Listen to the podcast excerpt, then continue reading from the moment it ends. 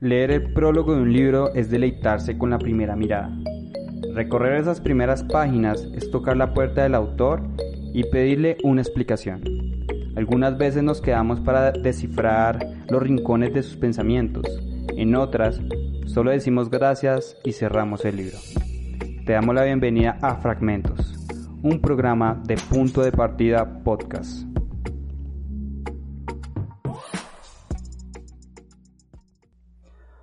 Hola, ¿cómo están todos? Mi nombre es Cristian Jiménez y les doy la bienvenida a un nuevo episodio de Punto de Partida Podcast.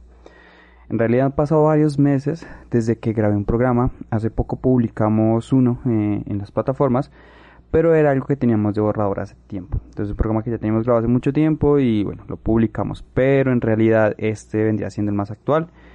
Em, alrededor de cuatro meses más o menos sin publicar un podcast. Bueno, habrán hay razones por las que sucedió ello, pero bueno. Estamos nuevamente aquí en punto de partida, que es lo más importante, eh, compartiendo como ese amor por la lectura. Hoy les traigo el texto La muerte en Venecia del alemán Thomas Mann. Eh, bueno, como saben, voy a, a leer un poco la descripción del texto, algunos detalles o ficha técnica y iniciamos la lectura del primer capítulo. Antes eh, bueno, quiero aclarar que ahora eh, voy a, dejar en la descripción de los podcasts, ya sea si estás escuchando en, Spotify, iTunes, Google Podcasts o demás, o estás en, en YouTube, voy a dejar en la descripción desde donde inicia la lectura, pues si quieres saltar y ir directamente a ello. Ahora, eh, antes de iniciar, también quiero invitarlos a que nos sigan en nuestras redes sociales. Me encuentran como Cristian Jiménez-WL. Es del podcast es punto de partida podcast. En YouTube nos encuentran como proyecto punto de partida. Recuerden que todas estas versiones eh, del podcast también tienen una, entrega en video. Ahora, eh, bueno, vale la descripción del texto, bueno, los detalles del texto. En este caso estoy, eh, voy a leer la mm, la edición de bolsillo de febrero del 2021. También hace parte de la editorial Penguin Random House. El traductor es Juan José del Solar, tiene un total de 128 páginas, hace parte de la colección contemporánea. La recomendada es para adultos, el idioma es español. Y ahora sí, algunos otros detalles. Bueno, el texto fue publicado inicialmente en 1912 en la descripción. El propio Thomas Mann advierte que esta novela trata sobre la pasión como desequilibrio y degradación. Gustav Aschenbach, Arroyo de cenizas en alemán, es un escritor maduro que goza de reconocimiento. Llega a Venecia en busca de inspiración, pero también de llenar sus días con reflexiones estéticas en un entorno idílico. En el hotel coincide con Tazio, un joven, de un joven polaco que se encuentra de vacaciones con su familia. El muchacho se convierte en objeto de deseo y adoración, un amor ideal e imposible basado en el la contemplación estética y que llevará a Aschenbach a renunciar a todo, incluso a sí mismo. Esa es la descripción del texto. Eh, y ahora como un comentario más hay entre los resquicios de esa historia un abismo que ella deja entrever y que inmediatamente identificamos entre nosotros mismos. De Manuel Vicent. Ahora sí, iniciamos la lectura del primer capítulo. Em, creo que si los hice esperar mucho, me disculpo, pero bueno, también es necesario contextualizar a aquellas personas que de pronto es la primera vez que conocen del autor o que escuchan del texto. Ahora sí, iniciamos la lectura del primer capítulo de la novela La muerte en Venecia del alemán Thomas Mann. Gustav Aschenbach, o Bohm Aschenbach, como se le conocía oficialmente desde su quincuagésimo aniversario, salió de su apartamento de la Regenstraße en Múnich para dar un largo paseo a solas. Era una tarde de primavera de aquel año 1900 que durante meses mostró a nuestro continente un rostro tan amenazador y cargado de peligros. Sobreexcitado por el difícil y azaroso trabajo matinal, que le exigía justamente en esos días un máximo de cautela, perspicacia, penetración y voluntad de rigor, el escritor no había podido, ni siquiera después de la comida, detener en su interior las expansiones del impulso creador, de ese motus animi continuus en el cual reside, según Cicerón, la esencia de la oratoria. No había encontrado tampoco ese sueño reparador que, dado el creciente desgaste de sus fuerzas, tanto necesitaba una vez al día. Por eso, decidió salir de casa después del té, confiado en que un poco de aire y movimiento lo ayudarían a recuperarse y le procurarían una fructífera velada. Princiaba el mes de mayo y tres varias semanas húmedas y frías. Había llegado un tiempo falsamente estival, aunque vestido solo de hojas tiernas. El jardín inglés olía a moho como en agosto y se hallaba en las zonas próximas a la ciudad, repleto de carruajes y transeúntes. En la posada del Almester, donde los condujeros caminos cada vez más silenciosos y apartados, pudo observar Aschenbach por un momento la animación popular del jardín, a cuyos bordes aguardaban unas cuantas berlinas y coches de lujo. De allí, cuando el sol empezaba a ponerse, emprendió la vuelta saliendo del parque, a campo traviesa, y como se sentía cansado y por el lado del Foringe amenazaba tormenta, decidió esperar. Junto al cementerio del norte, el tranvía que habría de llevarlo directamente a la ciudad. La parada y sus alrededores estaban, por casualidad, totalmente desiertos. No se veía un solo coche en la Ungerstraße, entre cuyo adoquinado deslizaba, solitarios y brillantes, los rieles del tranvía de Schwarzenbach, ni en la Foringer Chauset. Nada se movía tras el cerco de las marmolerías, donde las cruces, lápidas y monumentos funerarios ofrecidos en venta formaban un segundo cementerio. Deshabitado, frente al cual se alzaba, silencioso entre los últimos resplandores del día, el edificio bizantino de la capilla mortuaria, la ornamentación de cruces griegas y figuras hieráticas pintadas en tonos claros sobre la fachada alternaba con inscripciones en letras doradas, simétricamente dispuestas, que producían una selección de frases bíblicas alusivas a la vida futura. Entrarán en la mansión de Dios o que la luz perpetua los alumbre. Aschenbach llevaba ya varios minutos de seria distracción descifrando esas fórmulas y dejando que las miradas de su espíritu se perdiesen en las transparencias de aquel misticismo cuando, volviendo de su ensoñación, divisó en el pórtico, por encima de las dos bestias apocalípticas que vigilaban la escalera, a un hombre cuyo inusitado aspecto marcó un rumbo totalmente distinto a sus pensamientos.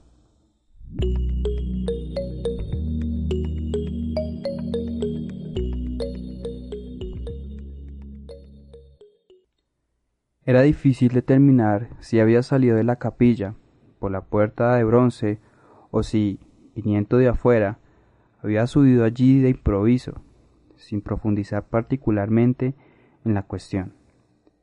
Aschenbach se inclinaba por la primera hipótesis. De mediana estatura, flaco, sin barba y con una nariz extrañamente roma. El hombre tenía esa piel lechosa y cubierta de pecas típica de los pelirrojos. A todas luces no era de origen bárbaro. Al menos el sombrero de fieltro, de alas anchas y rectas, que cubría su cabeza, imprimía un aire foráneo, de oriundo de lejanas tierras.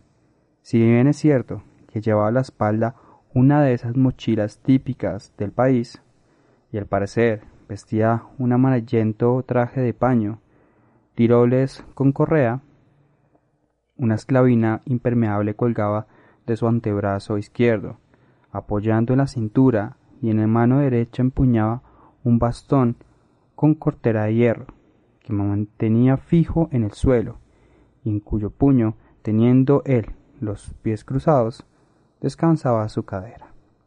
Con la cabeza erguida, de suerte que su manzana de Adán, pelada y prominente, adquiría aún mayor realce en el magro cuello que emergía de la camisa deportiva. Escrutaba la lejanía con sus ojos incoloros, de pestañas rojizas, entre los cuales, y armonizando extrañamente con su nariz corta y achatada, se abrían dos enérgicas arrugas verticales. Esto, y acaso la altura del lugar en que se hallaba reforzara esta impresión. Daba a su postura un aire dominador e imperioso, temerario y hasta fiero, pues ya fuera porque los reflejos del poniente lo obligaran a hacer muecas, ya porque tuviese una deformación permanente en el rostro, sus labios parecían excesivamente cortos. Se había replegado por completo detrás de los dientes que, blancos y largos, sobresalían en el centro, descubiertos hasta las encías.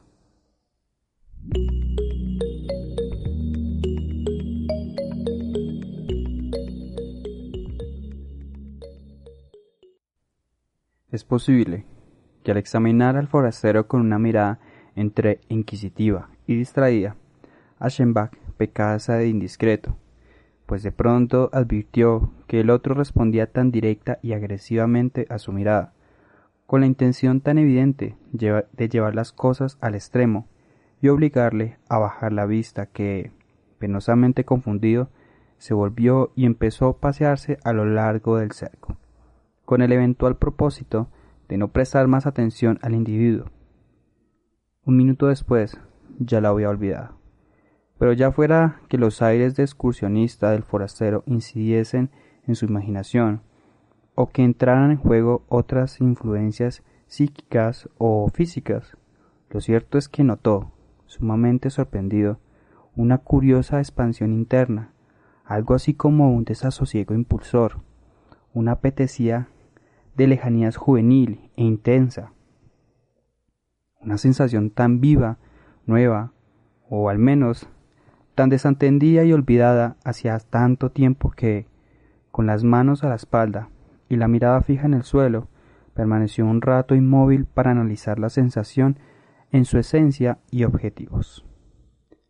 Eran ganas de viajar, nada más, pero sentidas con una vehemencia que las potenciaba hasta el ámbito de lo pasional y alucinatorio. De su deseo surgieron visiones, su imaginación no apaciguaba aún desde que iniciara la pausa en el trabajo y empeñada en representarse de golpe todos los honores y prodigios de la abigarrada tierra. Se forjó con ellos un modelo y vio, vio un paisaje, un marisma tropical bajo un cielo cargado de vapores, un paisaje húmedo, exuberante y monstruoso, una especie de caos primigenio poblado de islas, pantanos y cenagosos brazos de río, entre una lasciva profusión de helechos, sobre una maraña de vegetación ubérrima, turgente y de disparatadas floraciones, vio erguirse velludos troncos de palmeras, próximos y lejanos. Vio árboles extrañamente deformados hundir sus raíces con un suelo de aguas estancadas y sombríos reflejos verduzcos donde entre flores acuáticas de color lechoso y grandes como bandejas, grupos de aves exóticos de pico monstruoso y cuello hundido miraban en soslayo, inmóviles en medio de los bajios. Entre las nudosas cañas de un bosque de bambúes vio brillar las pupilas de un tigre acechando, y sintió su corazón latir de miedo y de enigmáticos deseos. Desvanecida la visión, Aschenbach sacudió la cabeza y reanudó su paseo a lo largo del cerco de las marmolerías. Al menos, desde que contaba con medios para disfrutar a su antojo de las comunicaciones internacionales. Viajar no había sido para él sino una medida higiénica que, aun contra su voluntad, era preciso adoptar de tanto en tanto. Excesivamente ocupado con las tareas que le imponía su yo y el alma europeo, grabado en exceso por el imperativo de producir y demasiado reacio a la distracción para enamorarse del abigarramiento del mundo exterior, se había contentado con la idea de que cada cual puede hacerse de la superficie de la tierra sin alejarse demasiado de su propio círculo, y nunca había sentido la menor tentación de abandonar Europa. Sobre todo, desde que su vida empezara a declinar lentamente, desde que el miedo a no llevar su obra a término, esa preocupación tan propia de los artistas, de que la arena del reloj puede escurrirse antes de, de que hayan culminado su tarea y logrado su plena realización dejara de ser un simple capricho desdeñable. Su vida exterior se había limitado, en forma casi exclusiva, a la hermosa ciudad que le servía de patria y a la reserva y a la severa casa de campo que se había hecho construir en la montaña y en la cual pasaba los lluviosos veranos.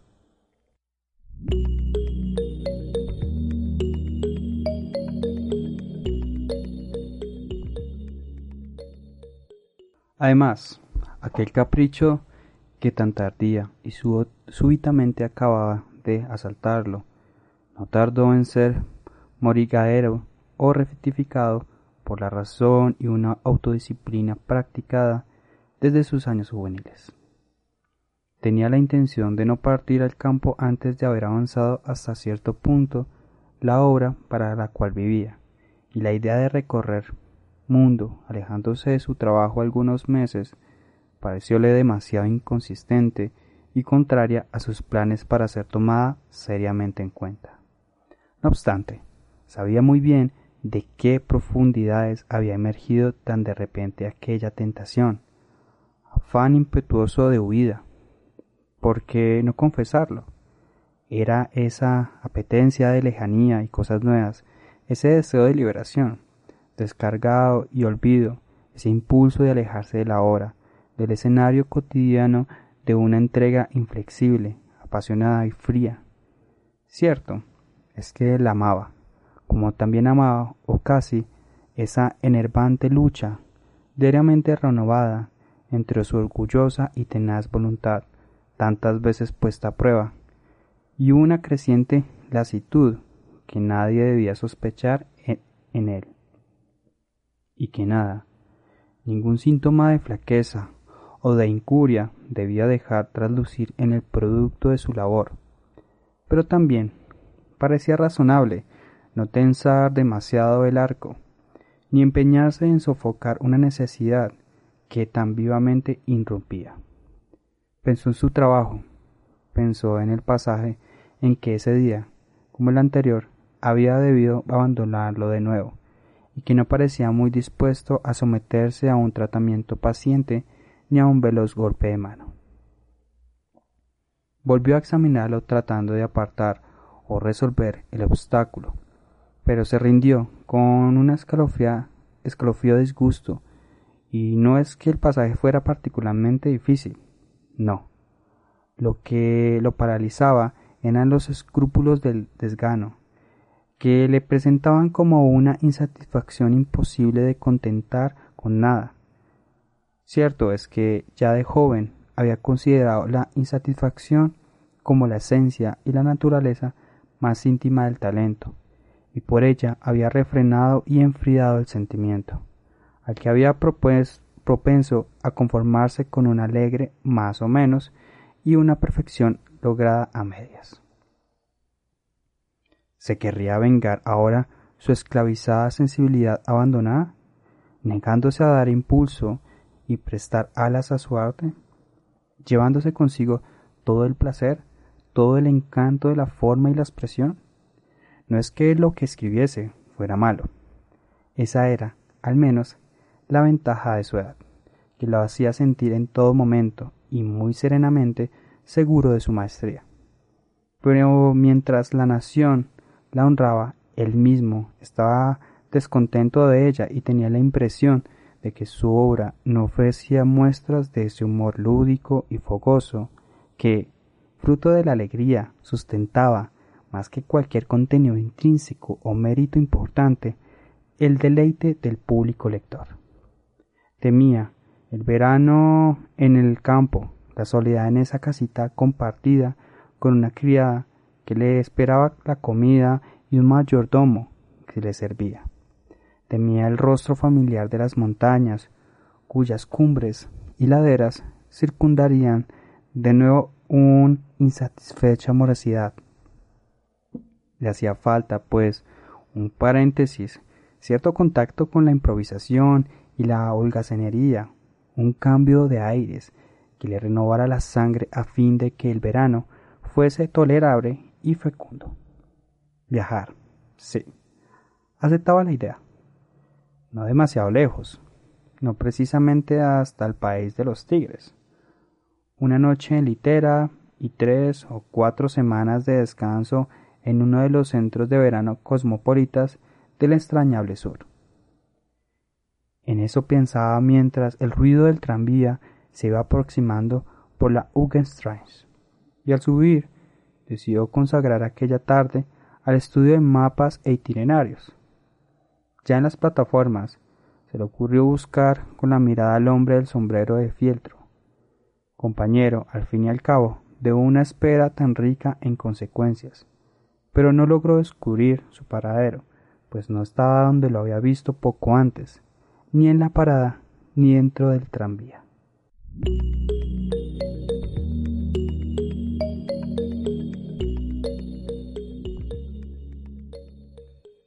¿Qué les pareció el primer capítulo de esta novela del Premio Nobel de Literatura Thomas Mann, La muerte en Venecia? Em, es la primera vez que leo algo del autor, es algo que, bueno, o sea, textos largos. Yo he leído cuentos de Thomas Mann, son muy buenos, también los recomiendo. Eh, y es la primera vez que leo un texto, una novela de este autor, eh, ya sea la primera parte, me parece que es muy enriquecedora. La verdad, me dieron ganas de seguir y seguir leyendo y seguir leyendo. Seguramente lo haré y seguramente traeré la reseña de esta novela. Me pareció genial, además que es una novela muy corta, como les dije. Em, y bueno, ya en este punto es un clásico, ¿no? Un clásico de la literatura. Espero ustedes también lo aborden. Eh, espero se animen a adquirir el libro, a solicitarlo prestado si tienen la posibilidad de una biblioteca local o cosas de ese tipo, o comprarlo en línea. Bueno, cada quien mira sus posibilidades, pero lo importante es leerlo y aún más relevante compartirlo con los demás. Antes de cerrar, quiero invitarlos a que nos sigan en nuestras redes sociales. Me encuentran como Cristian Jiménez-WL, el del podcast es punto de partida podcast. También nos encuentran en YouTube como proyecto punto de partida. Eh, les agradezco a las personas que han seguido el podcast pese a que no hemos publicado nada durante los últimos meses y esperamos eh, reiniciar y ser más constantes y pues bueno, agradecer ese apoyo. Como ya saben, este fue otro episodio de Fragmentos, un programa de punto de partida podcast. Mi nombre es Cristian Jiménez y nos vemos en una siguiente ocasión. Un abrazo.